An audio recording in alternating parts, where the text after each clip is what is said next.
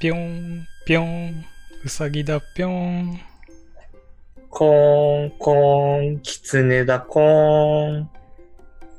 きつね丼、きつね丼。お、どうしたうさぎぴょん。人間がこんなものを落としていったぴょん。なんだ、コーン。よくわかんない円柱の物体だぴょん。お、それは噂に聞く飲み物だ、コーン。飲み物なら飲んでみるぴょん。じゃあ、一斉の出て開ける、コーン。人間は321でやってたぴょん。じゃあ、3、2、1で開ける、コーン。行くぴょん。コ3、ーン、3、 2、 2、 1。 1。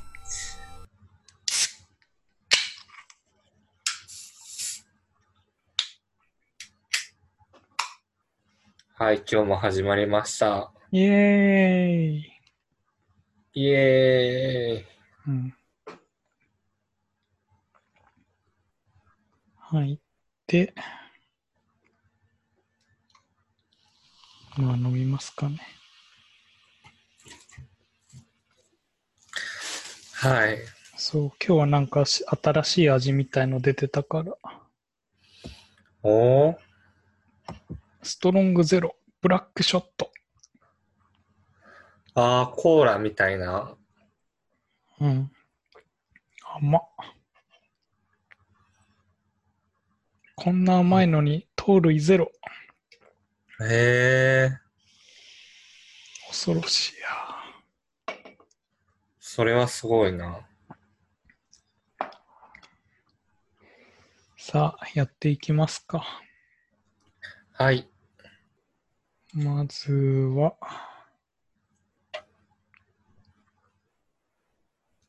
名詞の肩書き。はい。うん。これは、まあ最近気づいたことでもないけど、まはあい。そのフリーランスになった時に、はい。名詞の肩書きをどうしようかなっていうのがあって、はい。うん。まあなんかよくいる人だと、こう、なんかなんとかエグゼクティブプロデューサーとか、うハイパーメディアクリエイターみたいな、ん。うそんな肩書きの人が、まあ、いるけどね、ん。ううんもう、そんなのいっぱいあっても仕方ないでしょと。ん。うあと、もう名詞自体いらないでしょと。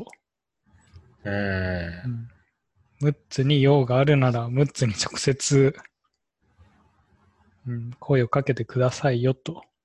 ん。うそんな名詞を経由じゃなくて、むしろそれくらい人気にならないとフリーランスではやっていけないなと思って。ん。うだからもう肩書きみたいのはもう一切書かなくして、ん。おーもう名前と顔写真と、プラスメールアドレスくらいで。おーうん、すごいさっぱりした。名刺にしたんだ。そう、それで大抵他の人に渡すと絶対裏とか見られんだよね。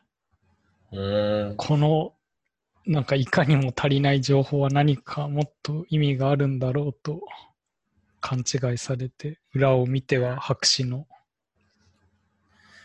うん。うんうん。まあだからね、俺は名詞文化をなくしていきたいよ。確かにね。名刺の肩書きか。はい、じゃあ今何に、何が入ってんの肩書きは。僕は今、ジムなので、名刺がないですね。ジムって名詞いらないのジム、社外と接することがないから、うん。あ、でもそのメールとかには、何々部とかうん。っていう全部入ってるね、もうん。え、その社内の人と、なんか初めて会う時とかなんかそういう会議とかで、とかでも別に挨拶は、挨拶というかそういう名詞効果はないんだ。う。は、ないないないない。ええうん。まあいいね。うん。へえ。フリーランスでもおかしいもんね。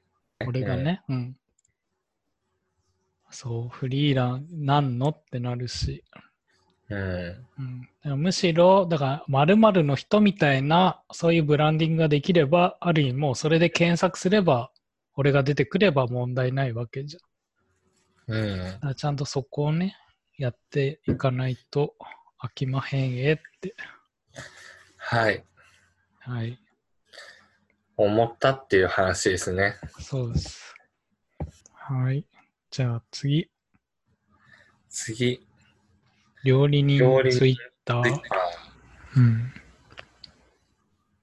いや、なんか最近フォローしてる人で、なんか料理人のツイッタうんーアカウントフォローしてることも増えたなって。うーん。それは本当に本当の料理人そうそうそうそう。あの、てか、そのツイッターになんか動画上げる人料理、料理動画でもないんだよな。本当に、なんて言ったらいいんだ料理をしているところ。だから普通の料理でもないんだよ。なんか大げさな、本当にレストランの、なんか大人数の食事を作るためのプロ、プロモーションじゃないな。なんかそういうパフォーマンスか。みたいな感じの動画流してる、なんか塩のかけ方が独特な人知らない知らない。こう腕曲げて塩をパラパラってやる。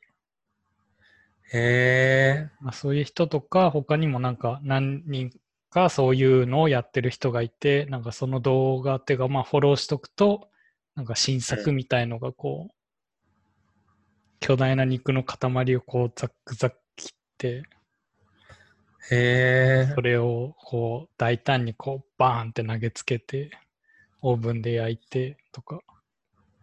それは日本人の人なのいや、全員外国人だね。ああ、じゃあ、なんかそれだったら聞いたことあるかもしれない。うん。うん。それで言うへとー確かに日本人あんまいないな。うん。日本人出来上がったものをあげるのが多い気がする。まあ、パシャって。うん。うん。だね。けど、だから一般家庭じゃできないような、こう、すごい、なんか、絶対これ家じゃ調理しないでしょみたいなでかい肉とか、それは面白そう、なんうか。んなんかこう役にしてもわざわざこう地面掘ってうん。地面掘ってレンガ積んでかまどにしてそこで肉を焼いてみたいな、へえ。うん、なんかいろいろ大掛かりなけど多分それ自体がその人の料理人のプロモーションにもなってるしそのレストランのプロモーションにもなってんだろうね、うーん。うん、まあだから行ったことはないけどなんかすごいにぎわってそうなうん。感じはするよねへえ。ちょっと調べてみますわ、じゃはいあ。料理の動画はまあ、癒されはするよね。うーん前言ってたさ、なんだっけ、モーニング、なんだっけ、チャレンジじゃなくて、うん。モーニングモーニングなんだっけなんか、ルーティーン、あ、ルーティンか。あれでははなんかそういう朝食を作りますみたいなのないの。ある時もあるけど、うん。なんだろパン焼きますぐらいなの。う。パン焼きますぐらい。そうか。パン焼けました。うん。はい、食べますぐらい。うん。そう思うとなんか料理人のモーニングルーティンとか見たいね。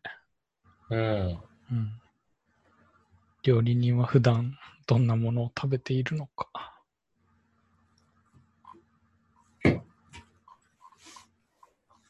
やっぱり朝早いのかな。料理人の朝は早い。早い。わからん。わからんな、そこは。 次行きますかはい。じゃあ、スポンサー紹介。イエーイえストロングストロングではスポンサーを募集しています。ーイ。イエーイ。えースポンサーって言っても、このポッドキャストを聞きながら、一緒にお酒を飲んでくださる、くださるうん、人もの。なので、そんなね、何もないです。はい。 っていうか、なんかこの前ツイッターのアカウントにさ、そのマシュマロのありますって言ってたけど、全然そんなのなんかピン止めしてなかった。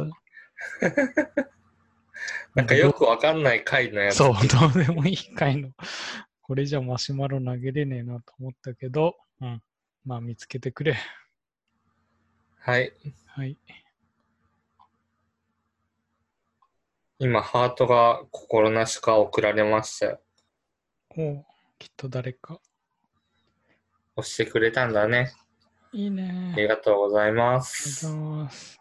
俺も、うんこ色のハート飛ばしとこう。誰だろ誰だろうね。う。まはあ、い、そんな感じです。なので、お酒を飲みながら聞いてください。うんはい。じゃあ、次行きますか。はい、はい。次、アルキメデスの対戦。アルキメデスの対戦、先々週ムツさんが、そう、映画館に、ううんん、うん、で見てきましたよ。うん、ちゃんとね。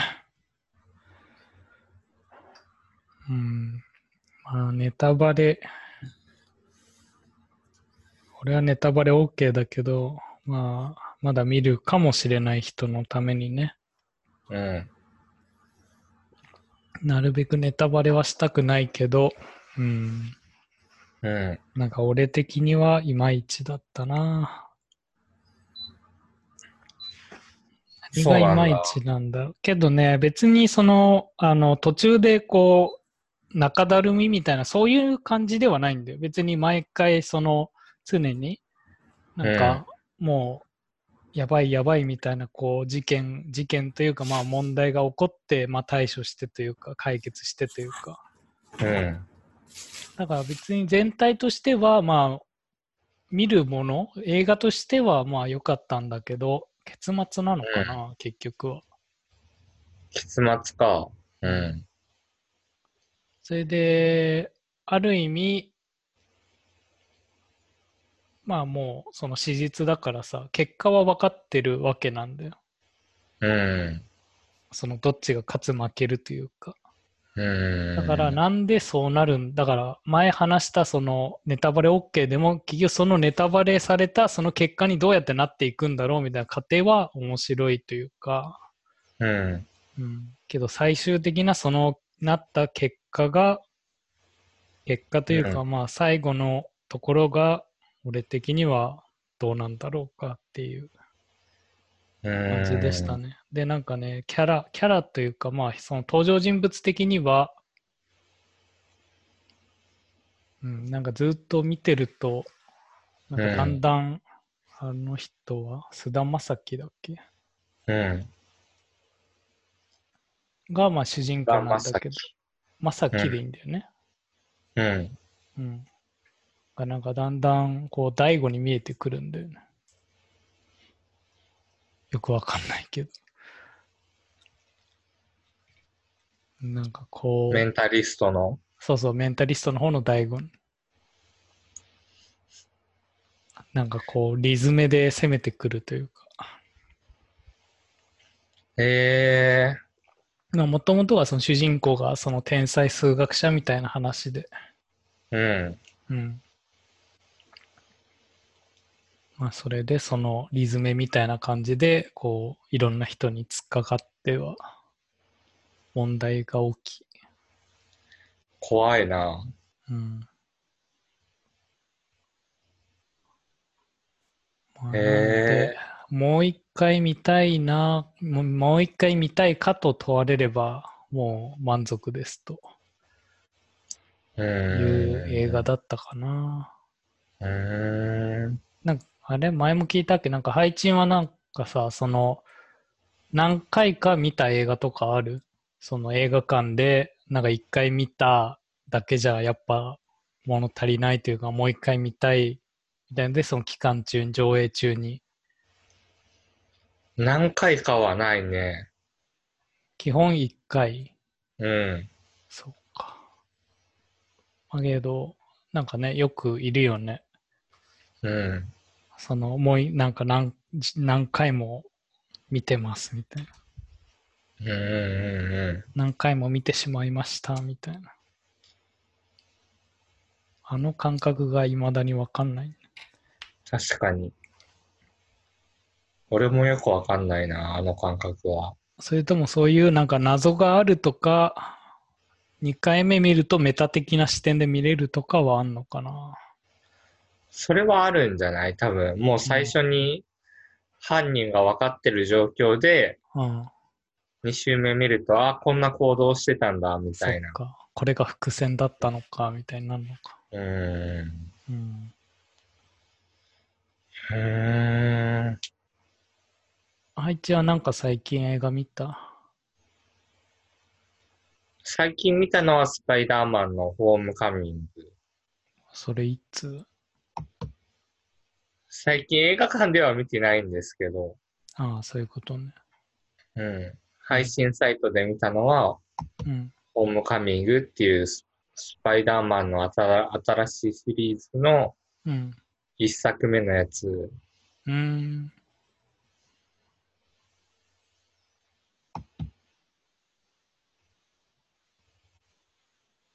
面白かったですけどね。いいんじゃないですかね。うん。うん。でもスパイダーマンがそもそも、すごい実写化されているから、うん。三代目スパイダーマンみたいな感じだから。そうなんだ。ごえいそれいいは、なあの、日本の、あの、特撮も含めて、日本の特撮は含めずに、うん、 含めずに。いやだって、あれだってスパイダーマンじゃん。 2000年に入ってから3回目ぐらいじゃないうーん。スパイダーマンで役者さんが変わるのが。そうなんだ。うん。わからん、俺、スパイダーマン見てないから。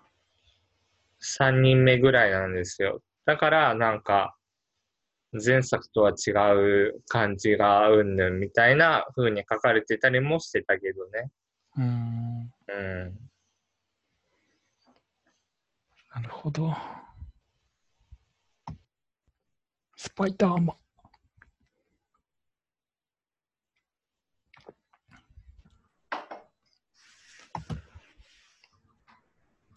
あとは、うん。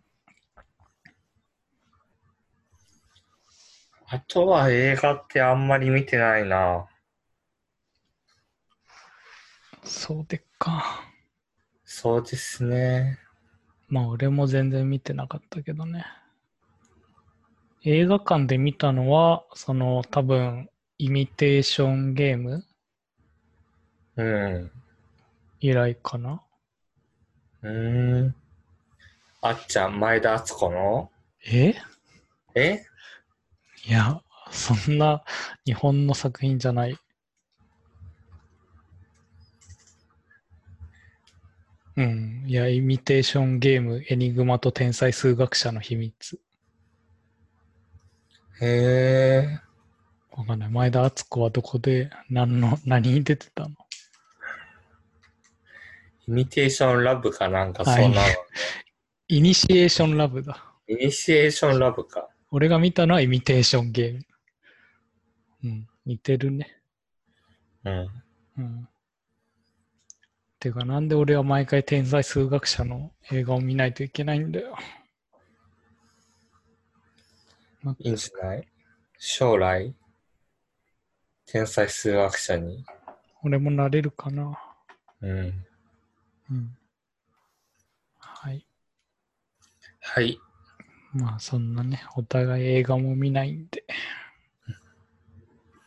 じゃあ次行きましょうか。はーい。次。人間全員人見知りっていう。うん。人見知りは人見知りだと思うんですよ。はい。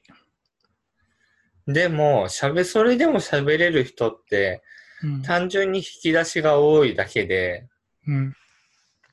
人見知っている状態、状態は変わんないと思うんですよ。うん。だから、人見知りって自分で思う人は、うん。みんな人見知りだから関係ないよって思ってほしほしいし、うん。人見知りじゃなさそうに見えてる人でもうん。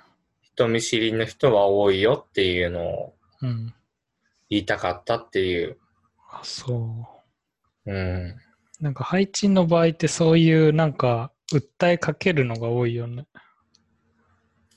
確かにね。なんか俺の場合は俺が気づいたことというか俺自身についての発見で、うんうんなんか配置はそういうなんか LGBT でも大丈夫なんだよみたいな、うん。うん、何かを訴えかけてるね。確かに。うんで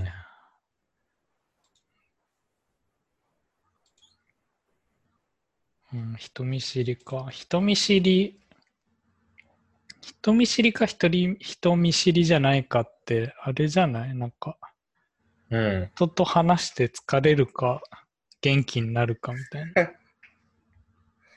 ああ、そういう視点か。うん。結局、それ人で見知りの人は、なんかそういう、だからさっきのハイチが言ってた、なんか、人見知りには見えないけど、実際こう話してると、なんか、やっぱ疲れてきて、もうその次の日はぐったりするとか、帰ったらぐったりするみたいな人は、多分、うん。人見知りで、そういうところでウェイウェイやって、ああ、楽しかったになる人は、人見知りじゃなかったりとか、そういう感じなんじゃないのかな。うん。わかんない。俺はそういう、なんだ、あの、あー楽しかったの人じゃないから、そういう人が本当にいるのかはわかんないけどね。うん。そう考えたら僕も人見知りですね。そうですか。うん。うん。へえ。確かに新しい視点ですね。うん、で、配置はなんでそれを急に思ったのなんかきっかけがあったのきっかけがあったんですよ。フジテレビ、きっかけは、ちゃんちゃん。フジテレビじゃなくて、うん。合唱団に入ってると見学者さんとかがうん。来てくれるわけなんですよね。はい。で、そこに話しかけに行けるかどうかっていうのが、うん。人見知りの定義としてその合唱団ではうん。言われてたんですけど、うん。でもそもそも違うよなと思って。ほう。うん。 例えばそこでなんかお金が発生したら話しかけに行かなきゃいけなくなるじゃないですか。うん。話しかけに行く役目だからうん。行ってねみたいな言葉だけでも変わると思うし、うん。そう考えたら人見知りって本当にあるのかなみたいな。まあそう。うん。うん。人見知りね。人見知りね。あとは、うん。特にないかな。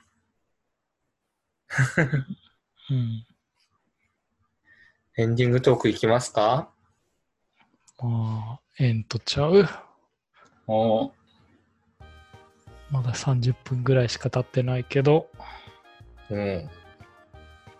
最近もうネタ切れだね。終わった。終わっ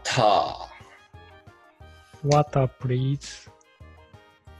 わら、わら、 Wara, wara. わら、please。 10 gallon wara, please. テンガロンハッツ。 Yay. イエーイ。最近感動したのが、お、うん、ガチャピンのうん。上げてる学校に行きたくない君へっていう動画があったんですよ。またそんな動画見て。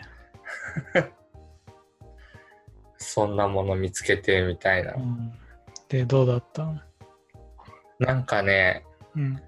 感動しましたよ。だって別にもう、あなたは学校に行く行かないの人間ではないで しょう。行く行かないの人間ではないんですけど、なんか理論がすごい、えうん、しっかりしてて。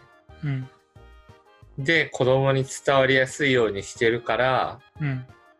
よりこう、伝わってくるみたいな。うん、それは学校に行きたくない子が学校に行こうと思える内容なの。学校に行きたくない子に対してうん。行かなくていいんだよっていう内容の、うんうん。だから最初が行きたくないっていうことで命を絶ってしまううん。うん。お友達がいるって聞きましたっつって。うん。で、そういう子をなくすためにこの動画を作りましたみたいなうん。導入部分だから、うんなんか無理に行かせるとかではないね。なるほど。うん。まあ、それで、ハイチンは学校に行きたくなったの。行かなくてもいいやってなったの。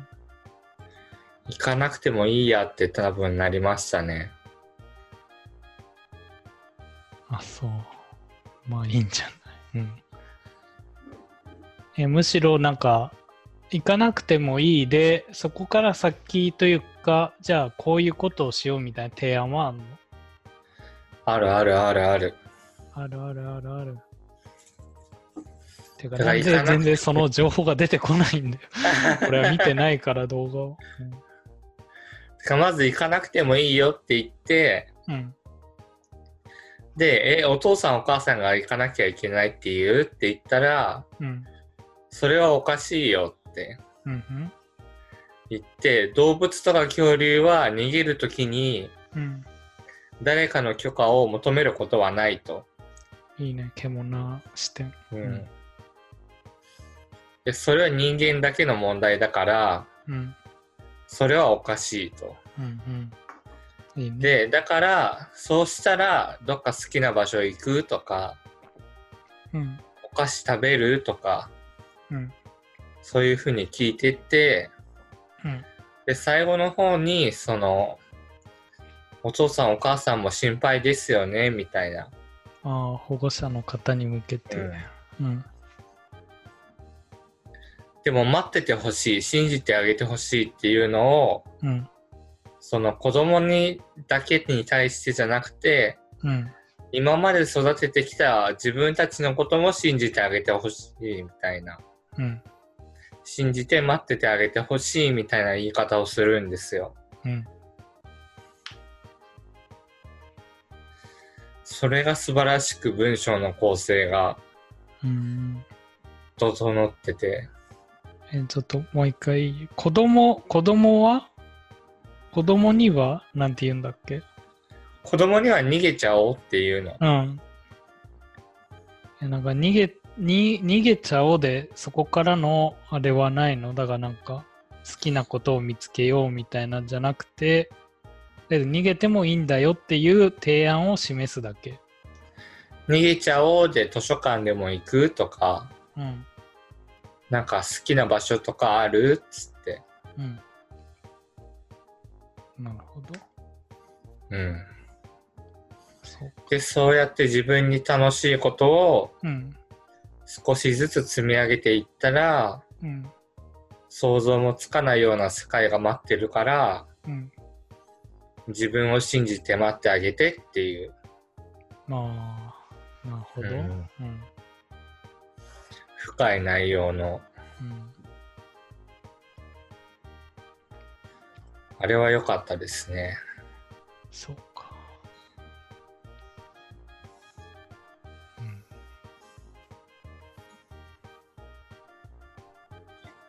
なんか感動したものとかありますか感動。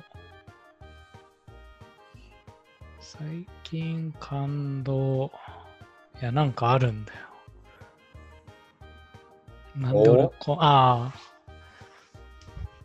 そうそう、最近感動したんだとね、なんか YouTube の動画でね、うん。あのーまあけど最近ボカロ曲聴いてるとたまにねこううるっとくるけどねそれとは別でうん。なんかね YouTube でリズム天国あるじゃんあれのうなんん。かオリジナルリズム天国みたいのを作る集団がいてうん。その人たちがこうニコニコ動画のあのニコニコ流星群うん。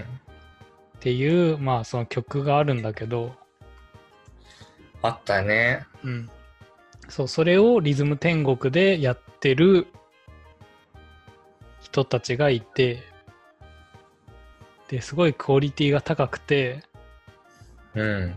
うんまあ、なんか懐かしい感じの感動というかうん。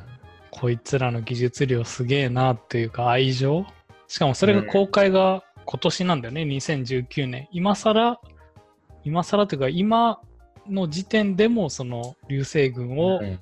こうコンテンツで作っててうん。それでこう最後に動画が終わって、まあ、なんかチャンネル登録お願いしますみたいなのあるじゃんうん。それ見たらさなんか海外の人たちなんだよねうーそこん。でなんかそういう海外のファンってなんかそういう熱量みたいのがなんかすげえなっていう感じでも驚いたしうん。それでコンテンツも本当にこう元ネタというかそういうまたなんか流星群はなんかそういろいろニコニコで流行った曲のこう、なんかいろいろこうアレンジというかやつだけどそれの元ネタもちゃんと理解しててすごいね。そうそれがすごいなって思ってうん最近はそれで感動したね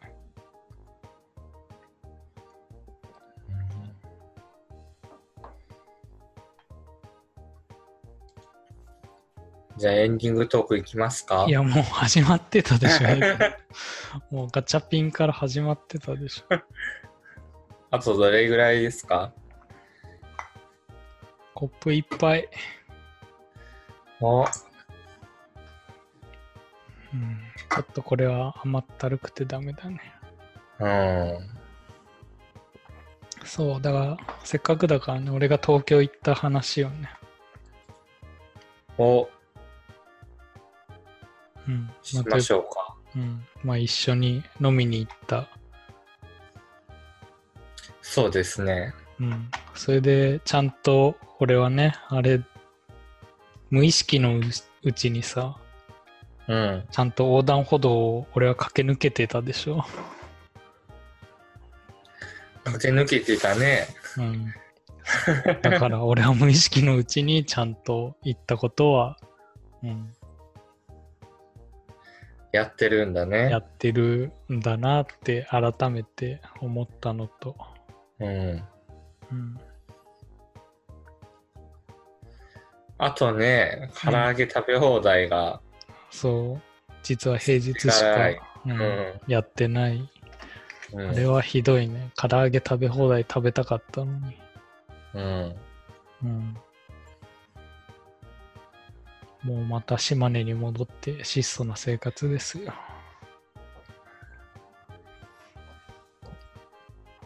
東京にいた方がね、なんかもう東京だからいろいろ食べちゃえで、こう、毎日家系ラーメンを食べるみたいな。うーん。うん。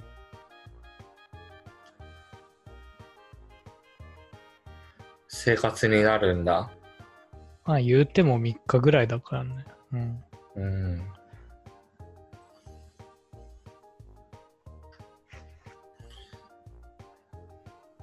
まあいいんじゃないか。いいんじゃないですかね。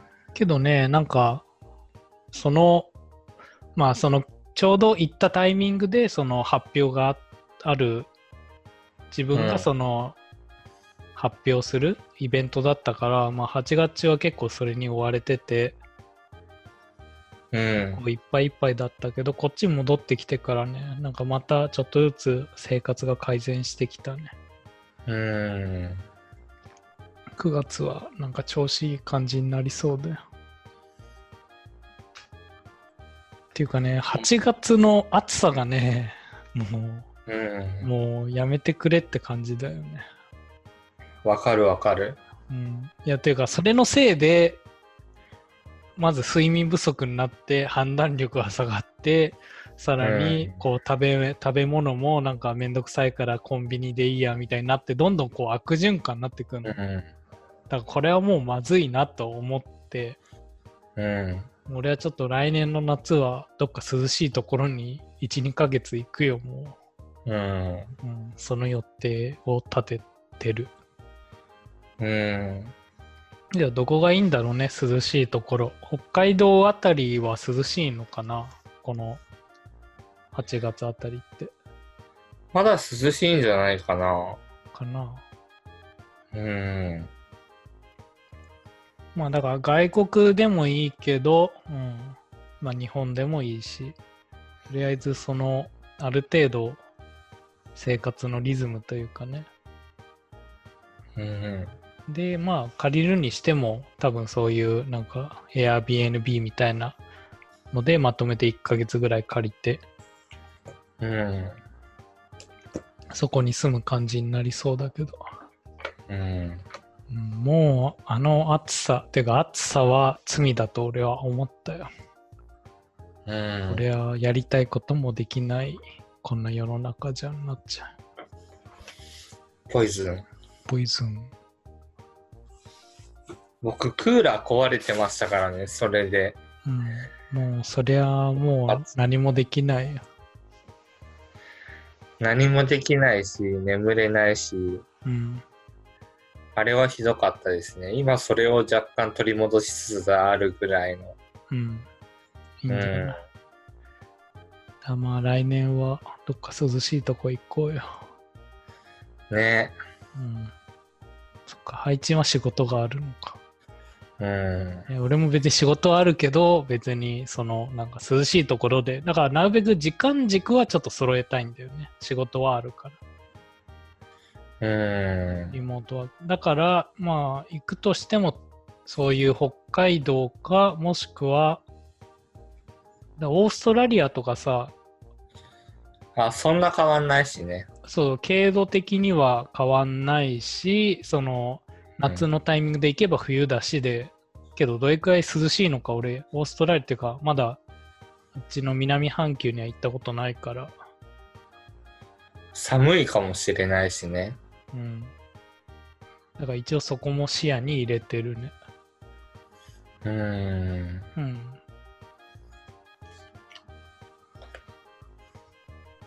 どうなんだろうねシドニーとかってかなり南の方だよね確かああ、そうだね。オーストラリアの中では。うんだからどうなんだろう、冬ってさらに寒いのかなわからんけど、だからねなんかまあとりあえず来年の夏はもう東京にいるのはやめようって、まあ、ちょうど東京オリンピックもあるけど絶対暑いよね、もうんう。で別にそれは。は好きにやってくれとしか俺は思わないからね、ううんん。いや、クーラー壊れて治るまでの1週間でもうん、う、自律神経とかそういうものぐっちゃぐちゃになりましたからね、もあそうう。うん。いやー、うーん。うんそうそそう思いました。丸。う。た、うん。コーラショック飲みづらいでしょうん。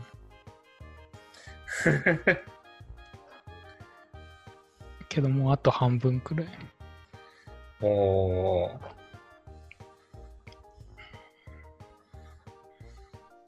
あとなんかすごいさ、あのサントリーと、どこだっけなんかもう一つがなんか似たようなのを出しててさ、あそれがその近くのコンビニだと隣に並んでんだよね。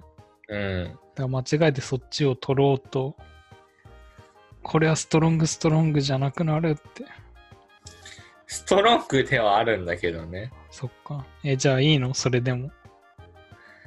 まあ、ストロングゼロではなくなるけど、うん。大丈夫なんですかそれはまあ、うん大丈夫ですね。よし。じゃあ次回からは。そっちの方が飲みやすいからね。 あ、そうなんうん。へえ。いや、まだ本当になんか強い、強い系というかこういうなんか安くて強いみたいなのだと、そのストロング、ストロングゼロしか飲んだことないから、あれだけど。なんか甘いというか、ヨーグルトテイストとかがあるかヨーら、グルトテイスト。うんカシスオレンジみたいな感じの。 うーん、だから別に俺は甘いのを求めてるわけではないぞ。ライムモヒートとかもありましたけどね。モヒート。はい。はい。はい。はい。はい。はい。はい。そういえばね、あとあれだね。うん。ショックアイ。ああ、印刷しましたね。そう。なんかちょうどその唐揚げ行く前にヨドバシカメラで配信が僕がトイレ行きたい。トイレ行きたいって言うから、ちょうどトイレの近くにスマホのね、なんか、スマホからこう、写真出力サービスみたいのがあって、それでそこで待たされた俺は、その機器を使って、ショックアイのね、写真を。 ちゃんと今持ってる、持ってますよ。うん、ご利益どうですか効果は。わからん。わからんなわからんな効果あるのかなあるよ。だって歩くパワースポットだよ。そう言われてもピンとこないからなうん。なんか近くにパワースポットとかないのないんじゃないかな、多分。新小岩は。新小岩パワースポット。いや、調べれば多分あるでしょ。あるかな駅前の銅像みたいな。駅前の銅像か。うん。それがだから今はその白蛇というかもう本当にこれ恥ずかしいんだけどいろいろ。うん。うん。あの人、ショックアイさんの。プププ力に。うんそう空港でもね、こう、見られるし。うん。待ち受けだからさ、こう、なんかロックがかかっている状態でも、これが全面にアップされるからさ。うん。うん、あの荷物検査の時とかにこう携帯をポイって置くとショックアイが。ショックアイがブンって映ってブッブッって思われちゃうかもね。そうだねまあ嫌だわかといって他に別にするものもないからいいんだけど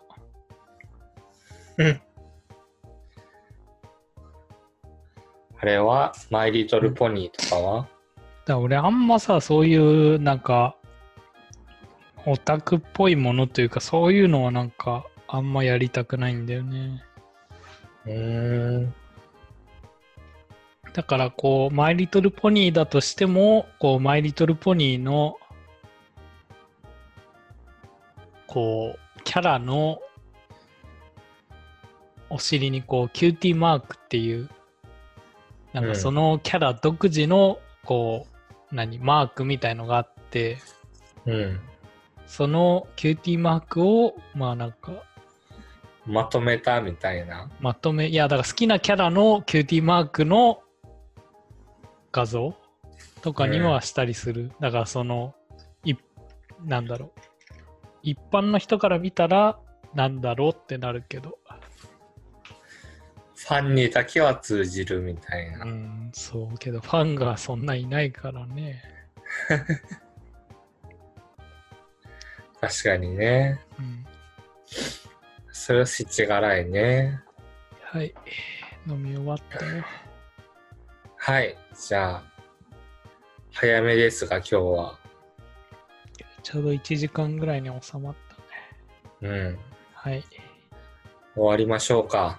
はい終わりましょはういいつもの挨拶お願いします。以上終わりへでカンカンありがとうございましあたりがとうございました